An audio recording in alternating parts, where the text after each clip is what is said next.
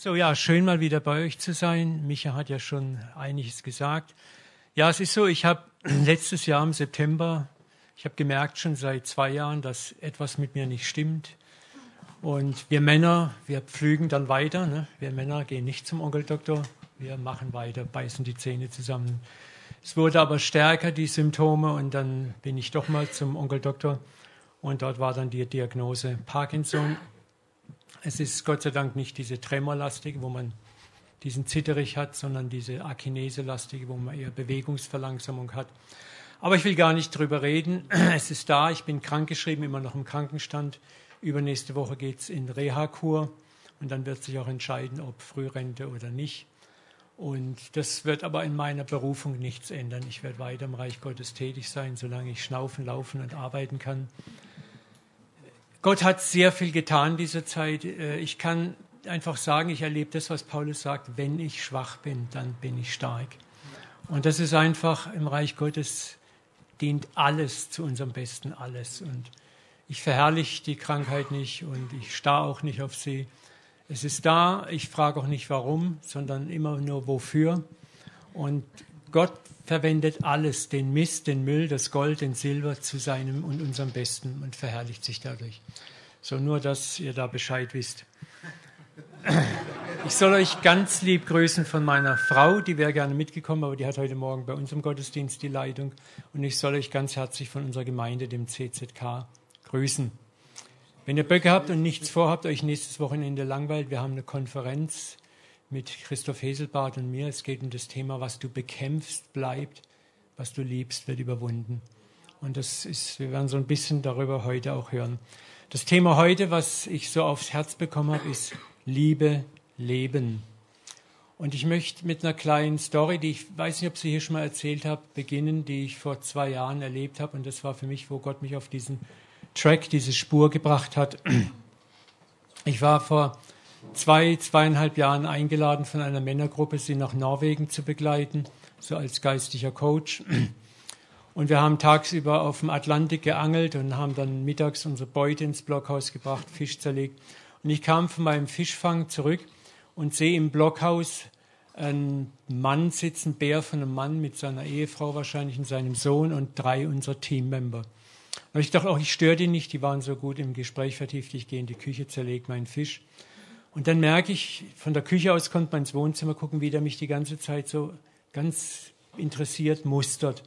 Da ich dachte, naja, vielleicht hätte ich mich vorstellen sollen. Gehe raus und habe gesagt, hello, my name is Uwe, I belong to this team here. Er stellt sich vor und sagt, hält meine Hand fest, guckt mich an und sagt, excuse me, sir, what is your profession? Entschuldigung, mein Herr, was ist Ihr Beruf? Ich habe gedacht, hä, wieso will der wissen, was mein Beruf ist? Dann habe ich gesagt, ich bin ein Pastor, I'm a pastor. Sage, what is this? Hab ich gesagt, ich bin Priester. Habe das Kreuzzeichen geschlagen. Sagte, habe ich gesagt, I'm a holy man, ich bin ein heiliger Mann. Wollten Spaß machen. Dann guckt er mich an und sagt, God has finished with me. He is done with me. He hates me. He doesn't love me anymore. Also Gott liebt mich nicht mehr. Gott ist fertig mit mir. Gott ist erledigt mit mir. Und ich habe gesagt, boah, das sehe ich etwas anders. Und in dem Moment kommt eine Donnerstimme in meinem Kopf. Shut up! Halsmaul.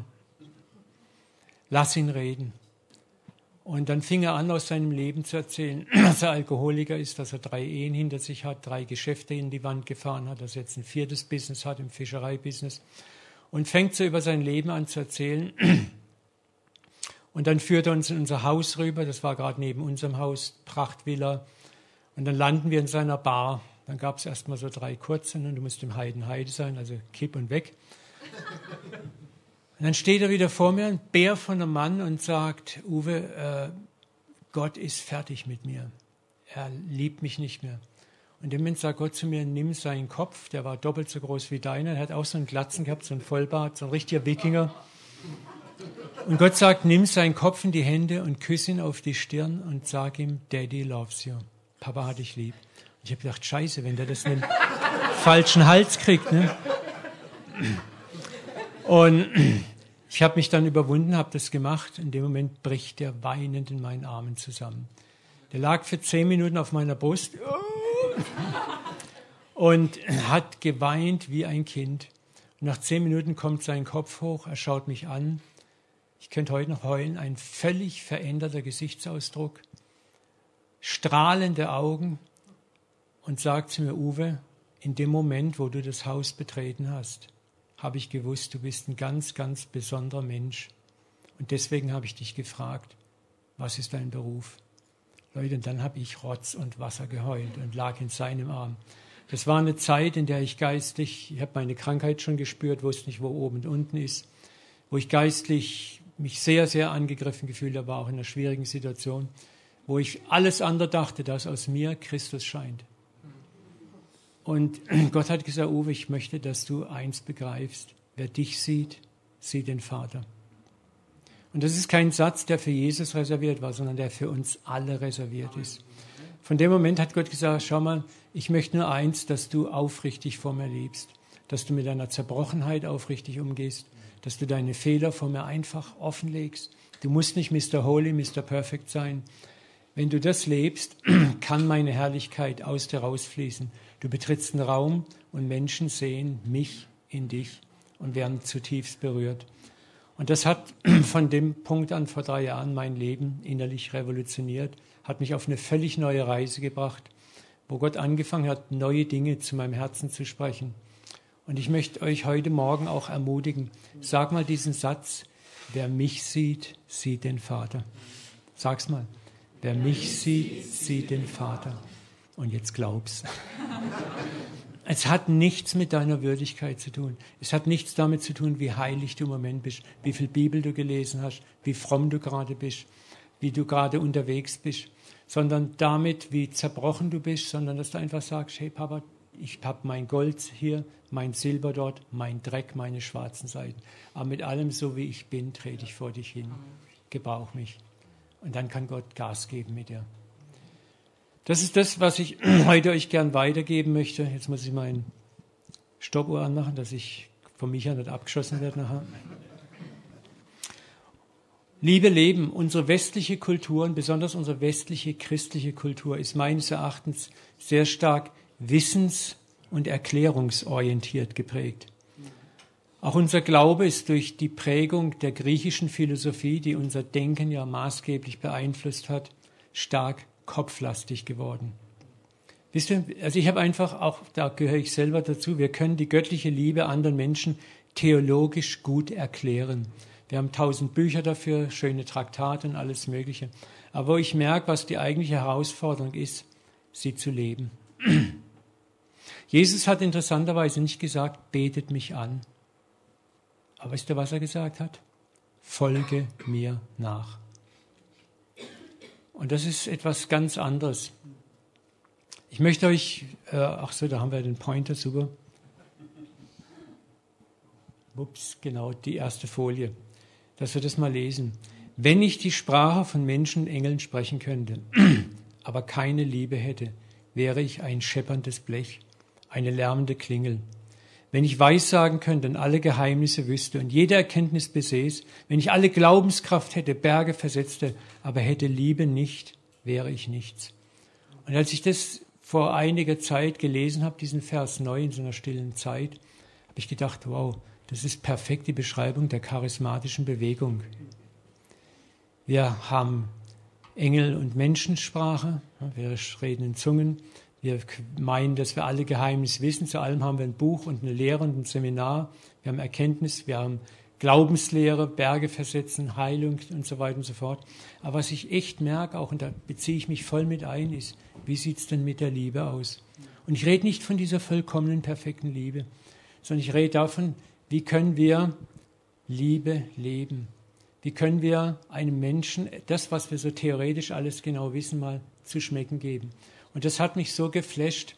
Du betrittst einen Raum und ein Mensch sieht die Liebe Gottes in dir und wird vollkommen transformiert, ohne dass du ein Wort vom Evangelium, von der frohen Botschaft sagst. Das war auch krass hinterher, als dieser Mann weinend meinen Arm sagt, hat Gott gesagt, und du wirst jetzt nicht einen norwegischen Alpha-Kurs raussuchen, eine norwegische Bibel, norwegische Traktate, Adressen austauschen und ich sorge für dich. Ich werde für diesen Mann sorgen. Du hast einen Baustein des Lebens in der Liebe gesetzt und ich werde weitere Bausteine setzen. Punkt aus, fertig.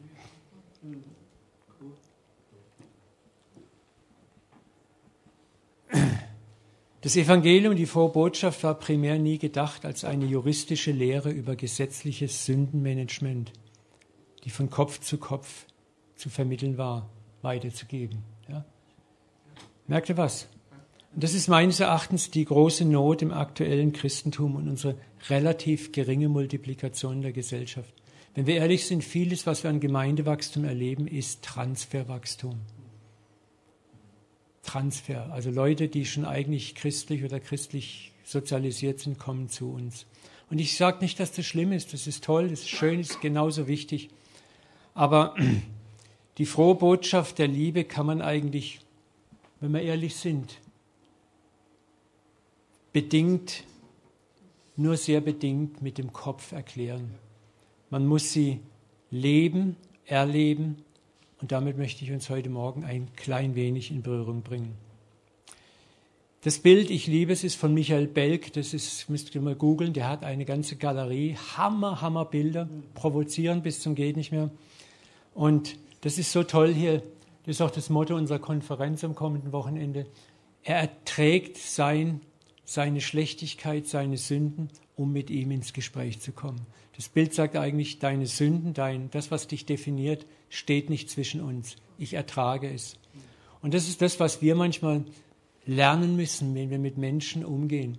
Wir haben gelernt, den Menschen erstmal ihre Sünden unter die Nase zu reiben und über die Sünde zu sprechen, über das, was uns trennt, als vielleicht mal zu sagen, was definiert dich eigentlich im Positiven. Jesus liebte die gottfernen Menschen seiner Zeit unkonditionell, ohne Kondition.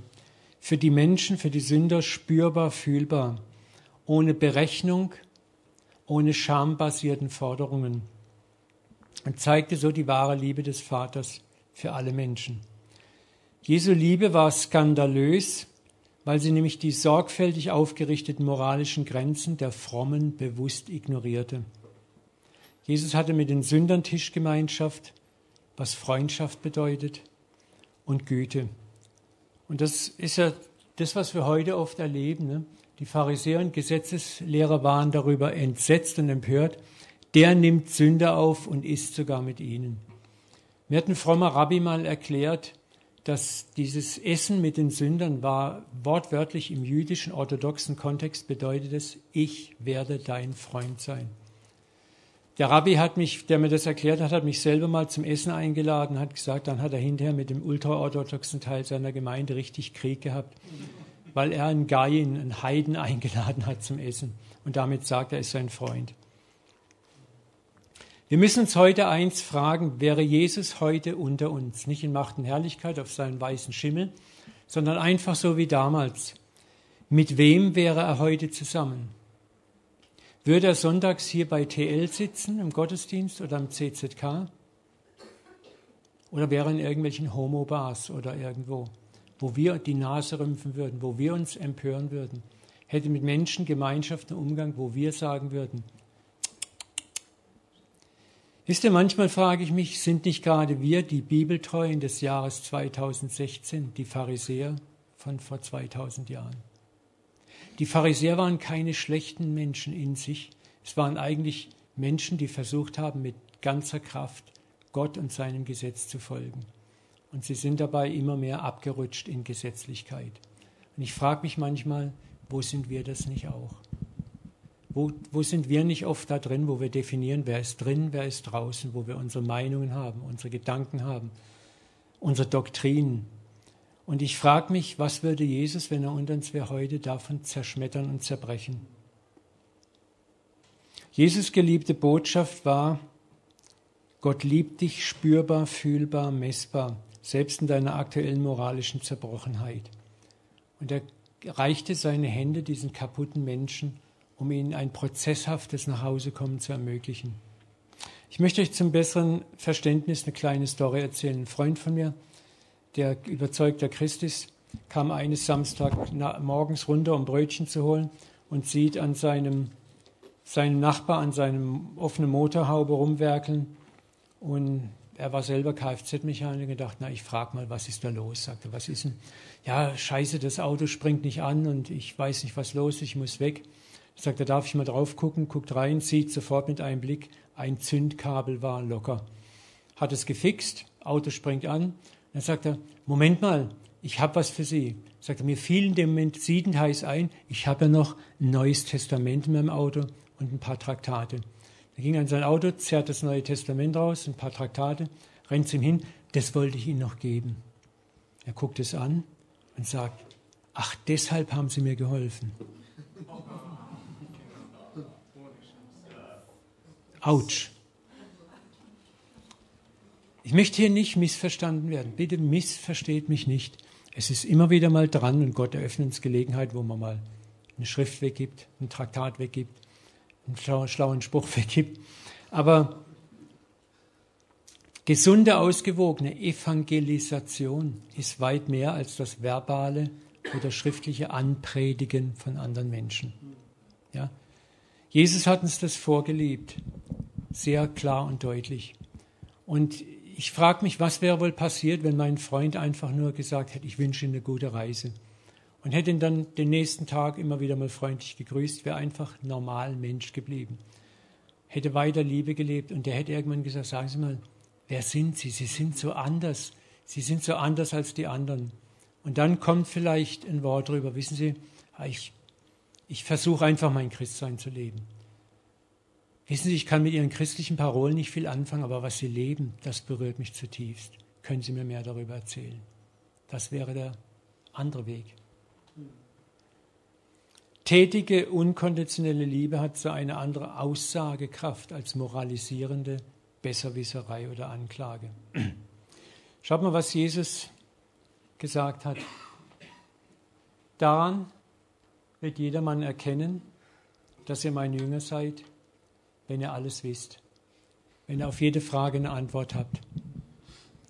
Nein, wenn ihr Liebe untereinander habt. Und ich glaube, dass es hier nicht nur unter der netten Liebe unter uns Christen geht, ich liebe dich, weil du mein Bruder bist, sondern Liebe auch zum Nächsten, einfach zum Nächsten, unkonditionell, ohne Wenn und Aber.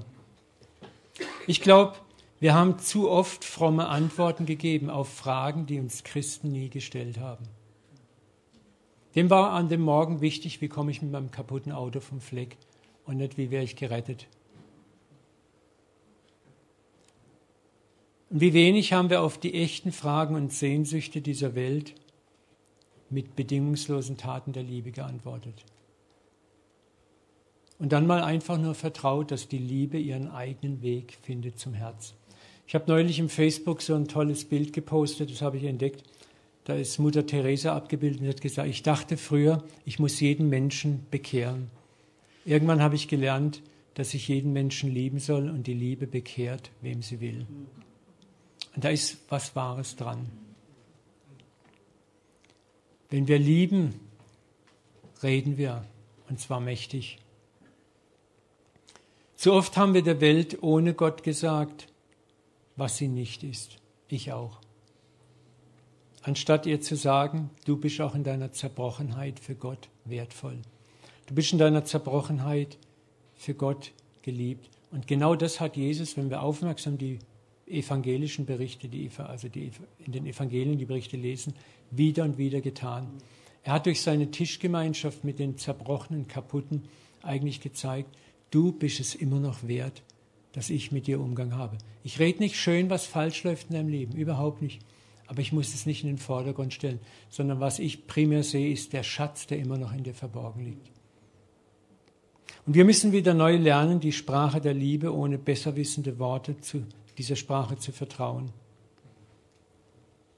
Es ist dieses prozesshafte Prinzip vom Sauerteig, wo Jesus sagt, eine Frau mischt Sauerteig unter einen Riesentopf normalen Teig und es braucht dann was? Zeit, bis der Sauerteig durchsäuert. Misch mal Liebe in das Leben eines Menschen rein. Du wirst nicht sofort ein Resultat sehen, aber der Sauerteig der Liebe arbeitet.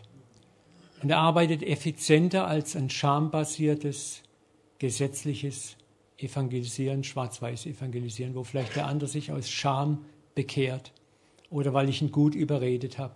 Aber Liebe das ist, eine, ist der Unterschied, sage ich immer, zwischen Omas Gartentomate, die liebevoll gepflegt wird, die man zwar nur einmal im Jahr erntet, oder der holländischen Treibhaustomate. Beiß mal in beide rein, du merkst den Unterschied. Ne? Ich habe das, neulich hatte ich wieder auch so ein Erlebnis. Wir haben uns eine wunderschöne, zu meinem 60. Geburtstag hat die Gemeinde für uns gesammelt, haben wir uns eine Gartenlounge gekauft, so eine L-förmige Gartencouch für unsere Terrasse. Und wir haben überlegt, wie kriegen wir die in den Garten rein? Dann kam der Lieferant, weil das war Liefer nur bis zur Bordsteinkante Lieferung. Und dann sagt der eine Fahrer, hätten Sie ein Cutmesser, ein Teppichmesser für mich, ich muss die Schnur lösen, die Sicherungsschnur. Dann komme ich raus mit dem Cutmesser und dann war der andere Fahrer auf der Laderampe gestanden, reiche ich dem das Messer, guckt er mich an, sagt, geben Sie mir es lieber nicht. Dann sage ich, wieso? Sagt er, ich bin Muslim. Und ich habe sofort gewusst, was los ist. Das war zu der Zeit, wo diese Terroranschläge waren und wo das gerade in der deutschen Presse auch hochgepusht ist mit den ganzen Muslimen und Terror und Flüchtlingen. Und ich habe sofort gewusst, was Sache ist. Und ich habe sofort die Zerbrochenheit, die Verletztheit in diesem Mann gesehen. Ich habe gesagt, wissen Sie was, ich bin christlicher Priester. Wenn ich Pastor sage, verstehe ich nicht. Sage ich, und für mich ist jeder Mensch ein Kind Gottes. Sage ich, und ich gebe Ihnen jetzt das Messer in die Hand. Ich sage, weil ich Ihnen vertraue und weil Sie genauso ein geliebtes Kind Gottes sind. Der hat Tränen in den Augen gehabt, nimmt das Messer aus meiner Hand, küsst meine Hände, löst das Couchle und die haben es reingeschleppt, haben es noch halber aufgebaut für uns. Das war ein Ding und Gott hat wiederum gesagt, jetzt nicht irgendwie ein arabisches Traktat rauszerren und so weiter. Oder jetzt darf ich Ihnen noch Zeugnis geben, sondern lass es einfach gut sein. Der Sauerteig der Liebe wird den Rest tun. Der, ich werde andere Begegnungen orchestrieren in seinem Leben, wo er wieder und wieder in Berührung kommt mit mir und nicht mit Christen, sondern mit mir. Wisst ihr, der hat was erlebt, wo er sagt, wow, ich hatte ein ähnliches Erlebnis vor eineinhalb Jahren, da waren Mormonen bei mir an der Tür. Da habe ich mich immer früher gefreut, jetzt können wir die Klingen wetzen, zack, theologisch. Ne? Und die haben ihre Sprüchlein aufgesagt. Da habe ich gesagt, wissen Sie was, es ist so heiß draußen, kommen Sie doch in meinen Garten. Sie müssen bestimmt durstig sein, ich möchte Ihnen was zu trinken geben, dann können wir in Ruhe reden.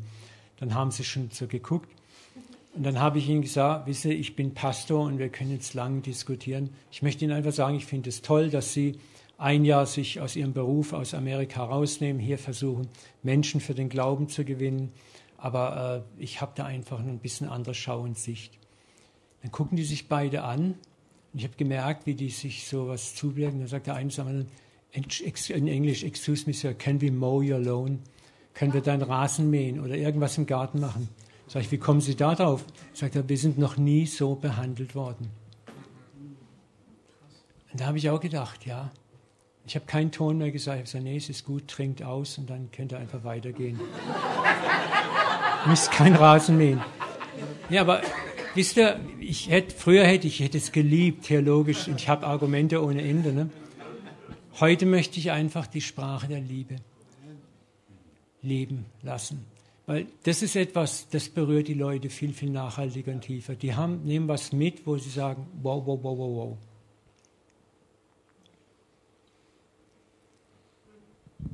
Oh, Leute. Schauen wir das mal kurz an, zwei Verse. Die sind so wichtig für das Prozesshafte im Reich Gottes, wo wir gar nicht so gefordert sind. Den ersten haben wir gerade kurz schon gesprochen. Das Himmelreich gleicht einem Sauerteig, den eine Frau nahm und der drei Scheffel Mehl mengte, bis er ganz durchsäuert war. Das ist ein Prozess. Es braucht Zeit. Der zweite Prozess ist in Markus 4, 26, 28 definiert. Mit dem Reich Gottes, erklärte Jesus, verhält es sich wie mit einem Bauern, der seinen Acker besät hat. Du tust was und was machst du dann? Er legt sich schlafen.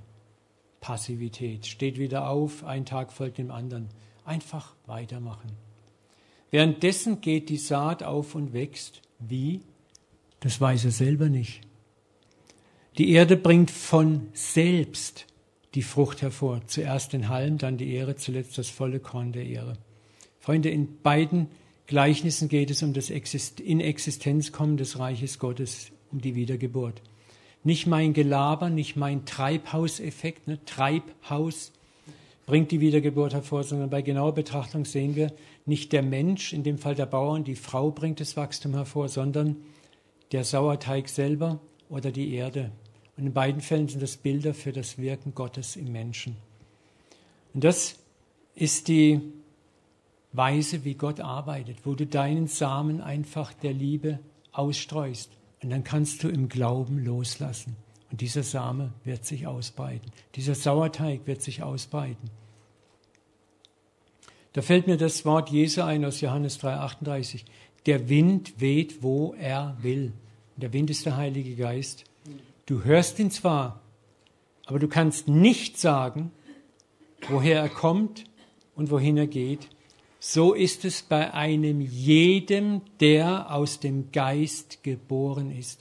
Wisst ihr, was wir gemacht haben? Wir haben die Bekehrung in ein wunderschönes Zehn-Schritte-Programm gepresst, wo wir alles genau vorhersagbar festgelegt haben, wie es zu funktionieren hat. Und Gott sagt, Edge Badge, das funktioniert so eben nicht. Ja. Da täten wir mal wieder gut dran zu sagen, hey, ich liebe einfach, ich tue Werke und Taten der Liebe, egal wie klein sie sind. Jesus sagt, der Senfkorn-Glaube ist schon genug. Und dann übergebe ich es in die Hand Gottes. Und er wird schon machen, er wird schon wirken, er kann das viel besser als ich. Nochmal, das heißt nicht, dass wir nicht mal was sagen dürfen. Es heißt nicht, dass wir nicht mal eine Schrift vergeben. Es heißt nicht, dass wir mal Straßenevangelisation machen. Das hat alles seine Richtigkeit. Mein Traum ist, ich möchte mal fragen, wie viele von euch trauen sich auf der Straße zu predigen? Mal ganz ehrlich, die wenigsten. Ne? Ich, ich bin auch nicht derjenige. Ne? Aber wie viele von euch würden sich zutrauen, einfach so ein Werk der Liebe zu tun? Hebt mal die Hände hoch. Seht ihr? Und das ist die Zeit, dass der Gemeindegigant erwacht. Dieses Potenzial müssen wir aktivieren. Und ich glaube, wir werden Wachstum ohne Ende erleben in Deutschland. In der Praxis bedeutet es, ich liebe einfach und ich erwarte für meine Liebe keine fromme Gegenleistung. Ich, ich tue nicht was Gutes und sage, hey, aber jetzt hörst du mir mal zu. Oder jetzt nimmst du mal Heftel oder meine, meine Bibel. Ne? Sondern ich tue es einfach. Ich tue auch meinem Nachbarn einfach nur Gutes und hoffe nicht drauf und geier drauf. Hoffentlich kann ich jetzt endlich mal was sagen. Das spürt er. Aber wenn ich es einfach nur tue, weil ich ihn liebe, weil Gott mich auch liebt, diese Liebe wird erspürt vom anderen. Und irgendwann kommt der Moment, wo die Leute dich fragen. Ich könnte euch so viele Storys erzählen, was ich in der Hinsicht erlebt habe. Das ist gigantisch. Was wir dann erleben können, ist ein geduldiger, natürlicher Prozess, und es geht nicht mehr darum, in kürzester Zeit viele Resultate zu erzielen. Ich merke immer, mein Co-Pastor, das ist ein lieber Kerl, der möchte gerne immer zählen, wiegen, messen. Und ich war auch in dem Alter, wo ich Excel-Charts hatte und das Gottesdienstbesuch genau in den Charts und dann immer, oh toll, die Kurve zeigt nach oben. Ne? Ich bin heute weg davon. Weil ich sage, es gibt andere Dinge, die viel, viel wichtiger sind. Manchmal kommt es mir vor, dass wir Christen Angst haben, Gott würde ohne unser Erklären, unser Moralisieren, unser Aufrufen nicht zum Zuge kommen. Und wir müssen Gott immer nachhelfen.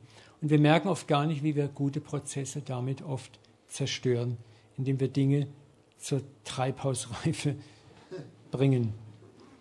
Ich möchte euch noch kurz zum Schluss eine Story aus der Bibel nahebringen, die kennt ihr alle. Es ist die Zachäus-Story. Ne? Für mich ist es so das Bild schlechthin geworden. Zachäus war Oberzöllner, das heißt, er hat mehrere Zöllner unter sich gehabt. Und er war nicht dieser nette Kleine, wo wir in Kinderliedern haben. Zachäus war ein ganz kleiner Mann, ein ganz kleiner Mann war er, und er saß auf einem Maulbeerbaum, der Heiland kam daher. Das ist so der niedliche, goldige Zachäus. Und er hat sich ja bekehrt. Freunde, das war eine blutsaugende, widerliche, ekelhafte Ratte.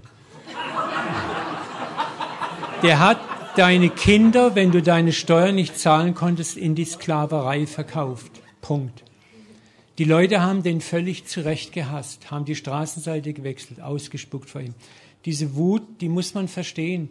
Wir haben die Sünder in der Bibel, ob das die Huren und Prostituiert waren, die haben wir alle so schön verniedlicht, so christlich fromm rosa angestrichen.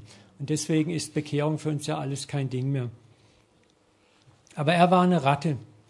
Und jetzt müsst ihr euch vorstellen, dieser Jesus tritt an diesen Baum und er saß da oben nicht, weil er besser sehen konnte und so klein war, sondern weil er wusste, wenn ich nur lang genug in der Menschenmenge stehe, habe ich ein Messer am Kreuz.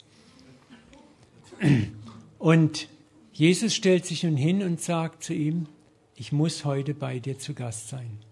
Er hat laut ausgesprochen, ich möchte dein Freund sein.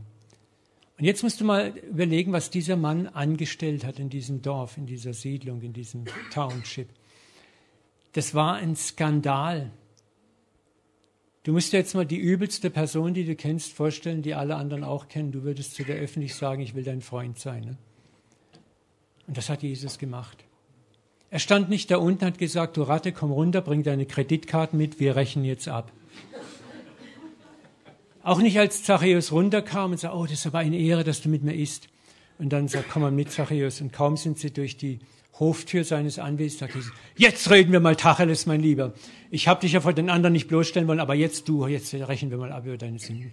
Du findest in der ganzen Geschichte in keinem einzigen Moment einen Hinweis, dass Jesus mit ihm über seine Schuld spricht. Nichts, nada.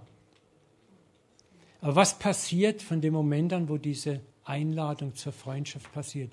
Eine Macht, die ich Sauerteig nenne, greift nach dem Herzen dieses kleinen Gauners und transformiert sein Herz.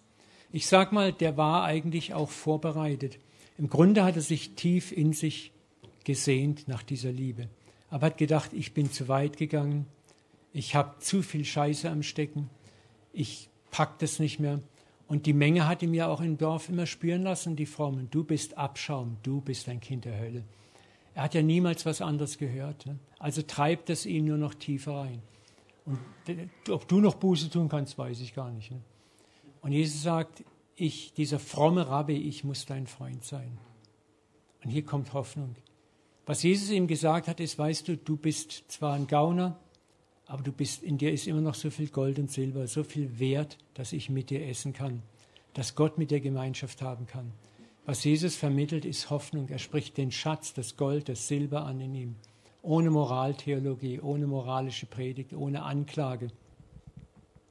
Und das ist etwas, was wir kapieren müssen. Ups. Das ist das, was der verlorene Sohn erfährt. Ne? Auch in deiner Unwürdigkeit bist du liebenswert und würdig und in dir ist ein großes Potenzial zum Guten. Das ist das, was wir durch Liebe anderen Menschen zeigen. Das ist das, was Jesus gerne möchte, was wir auch tun. Liebe deine Feinde. Feindesliebe. Das Unerwartete tun. Und das ganze Thema Feindesliebe, ganze Thema Bergpredigt, Leute, das haben wir so effizient als Christen auf die Seite geschoben und ersetzt durch ein paar leere Doktrinen von Taufe, Wiederkunft, Moraltheologie, alles Sachen, die man so easy zetteln kann. Aber Feindesliebe, zweite Meile gehen, das haben wir weit weggeschoben. Ja, das ist Jesus, da hast du einen schlechten Tag gehabt, da warst du idealistisch drauf, das kann man doch gar nicht. Und ja, wenn wir im tausendjährigen Reich, da werden wir das können. Ne? Aber das ist genau das, wo Jesus sagt, hey, versuch's. Versuch das zu leben. Das ist das, was die Welt gerne sehen möchte. Wisst ihr, warum die Welt im Christentum so feindselig gegenüber eingestellt ist? Weil wir uns so aufstellen, wir sind die Guten, ihr seid die Schlechten. Du kannst zwar zu uns rüberkommen, ne? aber dann musst du dich bekehren, dann musst du das und das machen. Ne? Und das sagt die Welt, kein Bock drauf. Jesus wusste, dass Zachäus und die ganzen anderen Gottfern, denen er begegnete, eine ehrliche und nicht an moralische Konditionen gebundene Liebesoffenbarung Gottes brauchten. Zachäus musste erfahren, dass Gott ihn gerade da liebt, wo er menschlich zerbrochen war und im Abseits war. Stell dir vor, Jesus hätte beim Essen, als sie im Haus sitzen, dann angefangen, Traktate zu verteilen oder Moral zu predigen. Hätte Zachäus genau gesagt, ja klar, selbe in grün. Aber tut es nicht. Und gerade das überwältigt ihn und bringt sein eigenes Herz zur Umkehr. Ich möchte zum Schluss kommen. Ich hoffe, ich bin gut in der Zeit, Micha. Ein Satz, der mich sehr, sehr berührt hat von Richard Rohr, der so dieses Wirkungsprinzip der unverdienten Liebe Gottes treffend ausdrückt. Unser peinlich berührtes, gedemütigtes Gesicht nach empfangener Gnade statt Bestrafung ist unsere eigentliche Strafe und führt zu unserer Umkehr. Gnade ist immer so etwas wie eine Strafe für unser Ego, das lieber selbst bezahlen möchte. Lass diesen Satz mal eine Minute auf dich wirken.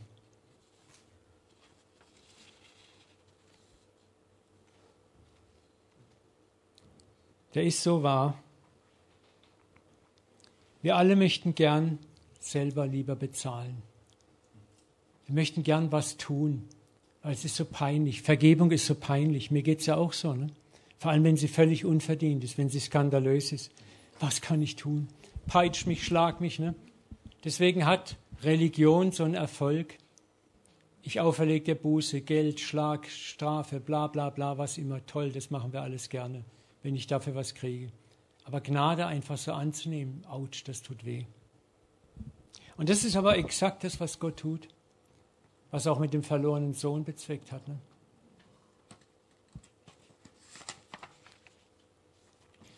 Freunde, diese Liebe ist ein Prozess und kein Event. Das Leben ist ein Marathon, kein Sprint. Auch das Bekehrungsleben ist oft ein Marathon und kein Sprint. Von unserer Seite wird dort heiliger Mut verlangt, Ausdauer in Gott, den Gottfernen immer wieder neu zu lieben und zu warten, bis der Sauerteig sein Werk getan hat. Zu warten, bis die Erde, Gott, die Frucht hervorbringt. Ich möchte dich trösten, Du musst nicht immer derjenige sein, der im Leben eines Menschen den finalen Schlussstein, sprich die Bekehrung setzt. Aber ich möchte mal fragen, wer von euch durfte schon mal einen Menschen zu Christus führen, wie wir so fromm sagen? Weißt du, dass du auf eine Mauer gesetzt hast von Steinen, wo viele andere vorher schon gebaut haben? Das möchte ich dir zum Bewusstsein führen. Und in dieser Mauer zählt jeder Stein. Wenn ein anderer nicht einen Anfangsstein gesetzt hätte, hättest du nicht den Schlussstein setzen können. Und deswegen jedes Werk der Liebe, das du tust, jede Tat der Liebe, die du tust, ist genauso wertvoll, wie wenn du einen Menschen vielleicht zur finalen Entscheidung führen kannst. Und deswegen gräm dich nicht, schäm dich nicht, wenn dann vielleicht irgendjemand fragt, wie viel hast du schon zu Christus geführt, Bruder, Schwester? Frag lieber dich, wie viele Bausteine der Liebe habe ich gesetzt, wo andere draufbauen konnten. Und das sollte unser Leben sein. Und hier ist die Chance, dass der Gigant Gemeinde erwacht, wo wir einfach sagen, und wenn ich mein Leben lang keinen Menschen zu Christus geführt habe, so werde ich vielleicht mal staunen, wenn ich bei Christus bin, wo Jesus sagt, schau mal, was deine Liebesbausteine alles bewirkt haben.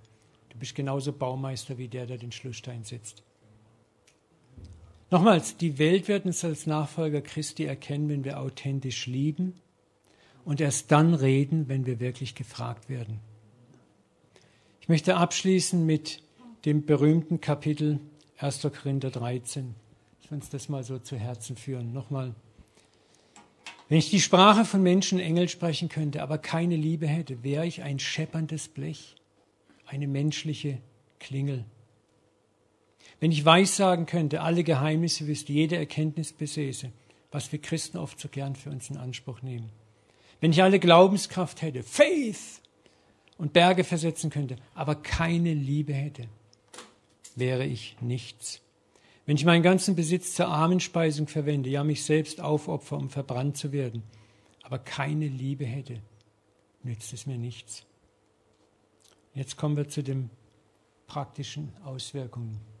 Liebe hat Geduld. Wow, Geduld. Du kannst warten. Liebe ist gütig. Wir sind gütig dem anderen gegenüber. Wir müssen nicht Gleiches mit Gleichem aufrechnen. Liebe kennt keinen Neid. Ich bin nicht neidisch auf den anderen, dem es vielleicht sein schräges Leben Erfolg bringt. Und ich, der Depp, der gut lebt, habe den Erfolg nicht. Liebe macht sich nicht wichtig, bläht sich nicht auf.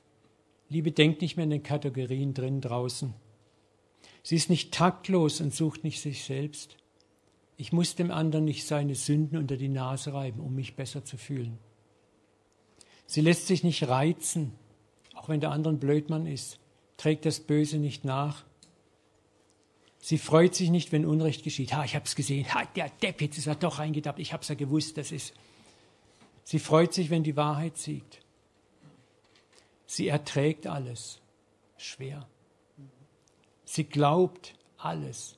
Dem anderen glauben, auch wenn ich sage, oh, du Gauner, ich durchschaue dich. Ne? Sie hofft immer. Sie hält allem stand. Freunde, das ist die Liebe, die Gott zu dir und mir hat. Er glaubt alles, er hofft in dir, er hält stand, er erträgt alles an dir. Die Liebe wird niemals aufhören. Seine Liebe zu dir hört niemals auf. Das musst du dir bewusst sein. Das, was hier gesagt wird, ist das, wie er dich liebt. Wisst ihr, wir reden immer, oh Erlöser, du hast mich erlöst und tralala und und gleichzeitig Haben wir Angst, dass wir unsere Lösung verlieren können? Haben wir Angst, dass Gott uns seine Liebe entzieht, wenn wir nicht so spuren? Das ist diese Zwiespältigkeit des Evangeliums, die mir so verhasst ist. Wir müssen mal diese unkonditionelle Liebe betrachten. Gottes Liebe hört niemals auf, sie hält allem stand. Und wenn wir das kapiert haben, dann können wir auch dem anderen diese Liebe geben.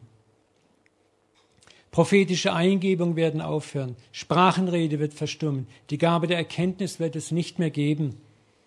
Denn wir erkennen Weissagen nur unvollständig. Unser Wissen ist unvollständig, sagt Paulus, auch unser theologisches Wissen. Glaube, Hoffnung und Liebe, diese drei werden bestehen, aber die größte ist die Liebe. Darf ich noch mit euch beten? Mensch, ich bin drei Minuten 24 vor meiner Stoppuhr. Ich habe ja Premiere, nicht? Ich darf heute den ersten Gottesdienst machen. Vater, wir danken dir für dein Wort und ich bete einfach, auch wenn es vielleicht ein bisschen tough war oder provokant war, dass du es zu unserem Herzen bringst, dass du uns tröstest. Vater, ich bete, dass du auch diese Gemeinde freisetzt, ein Vulkan der Liebe in Ditzingen und Umgebung zu werden, der, der nicht Feuer und Schwefel speit, sondern Liebe, Erbarmen, Güte, Freundlichkeit, Geduld, Langmütigkeit. Vater, ich bete, dass jeder ermutigt von hier weggeht und dass du jedem zeigst, wie viele Bausteine der Liebe er schon gesetzt hat. Und lass uns von heute an mutig in den Alltag hineingehen und sagen, Vater, lass mich einfach heute den Menschen in Liebe berühren. Und wenn es nur ein kleines Werk ist, wenn es an der Kasse jemand vorlassen ist, wenn es jemandem was bezahlen ist, dem das Geld an der Kasse fehlt, wenn es einfach Güte, Güte, Güte ist, Vater. Lass uns mit den blöden, dumpfbacken Idioten liebevoll umgehen, Vater, im Geschäft. Vater, lass uns einfach Botschafter deiner Liebe sein, nicht berechnend, nicht scheinheilig, sondern einfach unkonditionell, so wie du uns liebst. Und darauf vertrauen, dass die Liebe Tür und Tor der Herzen öffnet. Und dass Menschen sagen, wow, wer bist du? Du bist so anders. Und dass sie sagen, weißt du, ich verstehe deine Theologie nicht ganz, aber was du lebst, das berührt mich total. Ich möchte diesen Gott kennenlernen. Vater, und so saugen wir das jetzt ein. Wir beten, dass du es in uns lebendig machst. Ohne dich können wir gar nichts tun. Vater, und ich segne dieses Haus, diese Gemeinde, dass sie wirklich ein Vulkan der Liebe Gottes wird in dieser ganzen Region. Vater, dass sie diese, diese Welt, in die du sie gestellt hast, jeder Einzelne, transformieren. Amen, Amen, Amen. Amen.